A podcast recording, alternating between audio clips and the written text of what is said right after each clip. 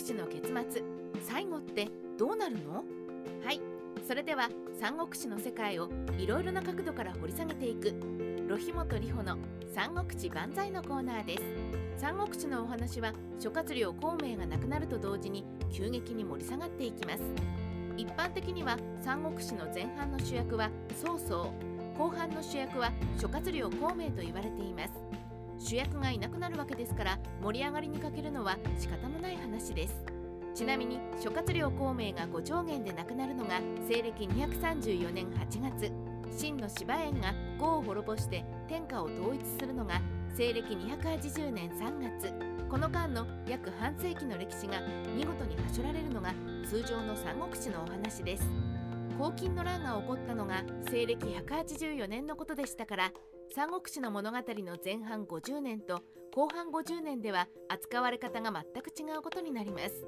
私も三国志の後半はあまり好きではありません。なんか切なくなるからです。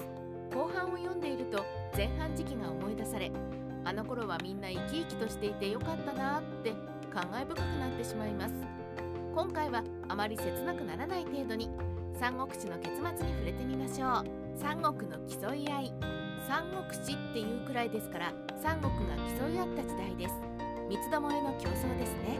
芸能界のお笑いでいうとダウンタウンとうっちゃんなんちゃんとトンネルズが覇権を争っていた時代のような感じでしょうか。これで独り勝ちしてしまうと面白くないです。競い合っているからこそ互いに成長していくのです。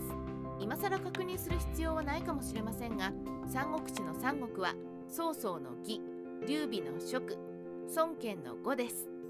人気のあるのはやっぱり食でしょうか。三国志演技の影響が大きいですね。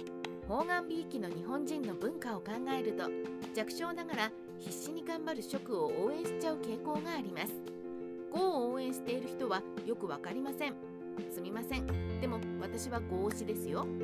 語の魅力ってかなり地味ですよね。ラーメンで言うと塩味かな。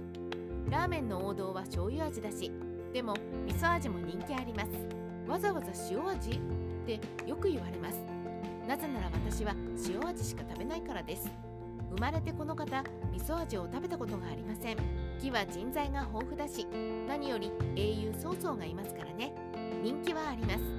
純育とか閣下とか軍師系も魅力的です。秦って何？で結局天下を統一するのが秦だというのがややしらける理由ではないでしょうか。せめて義が統一してほしかった。この秦を建国したのがご存知芝園です。西暦265年のことですから仮にシミュレーションゲームを西暦184年から始めたとして80年後です。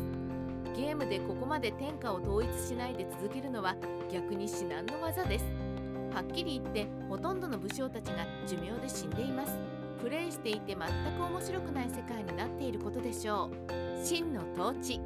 そして何より納得いかないのがこんな混迷の時代を統一した秦が30年で滅ぶということです。精神内乱や異民族が原因らしいですがそんなことはどうでもいいです。三国志を勝ち残った国があっさり潰れることが許せないのです。日本の戦国時代はその点納得できますね。天下を統一した徳川家康の江戸幕府はその後200年以上天下を治めます。多くの人間の犠牲はあったものの天下太平が訪れるのです。そのための競争であり戦争だったはずです。三国志の結末がどうしても好きになれない大きな原因ってこれかもしれませんね。結局みんな滅んでしまうんですから。あ切なくなってきた。三国志ライターロヒモトリホの独り言。理想を言うと関羽が生きている間に天下を統一してほしかった。まだ5が建国されていない状態ですがみんなが元気なうちに決着をつけてほしかったですね。そう考えると石壁の戦いで曹操が勝てばめでたしめでたしだったのでしょうか。いやそれだと物足りないですね。諸葛亮孔明の見せ場がないし難しい。皆さんはどうお考えですか？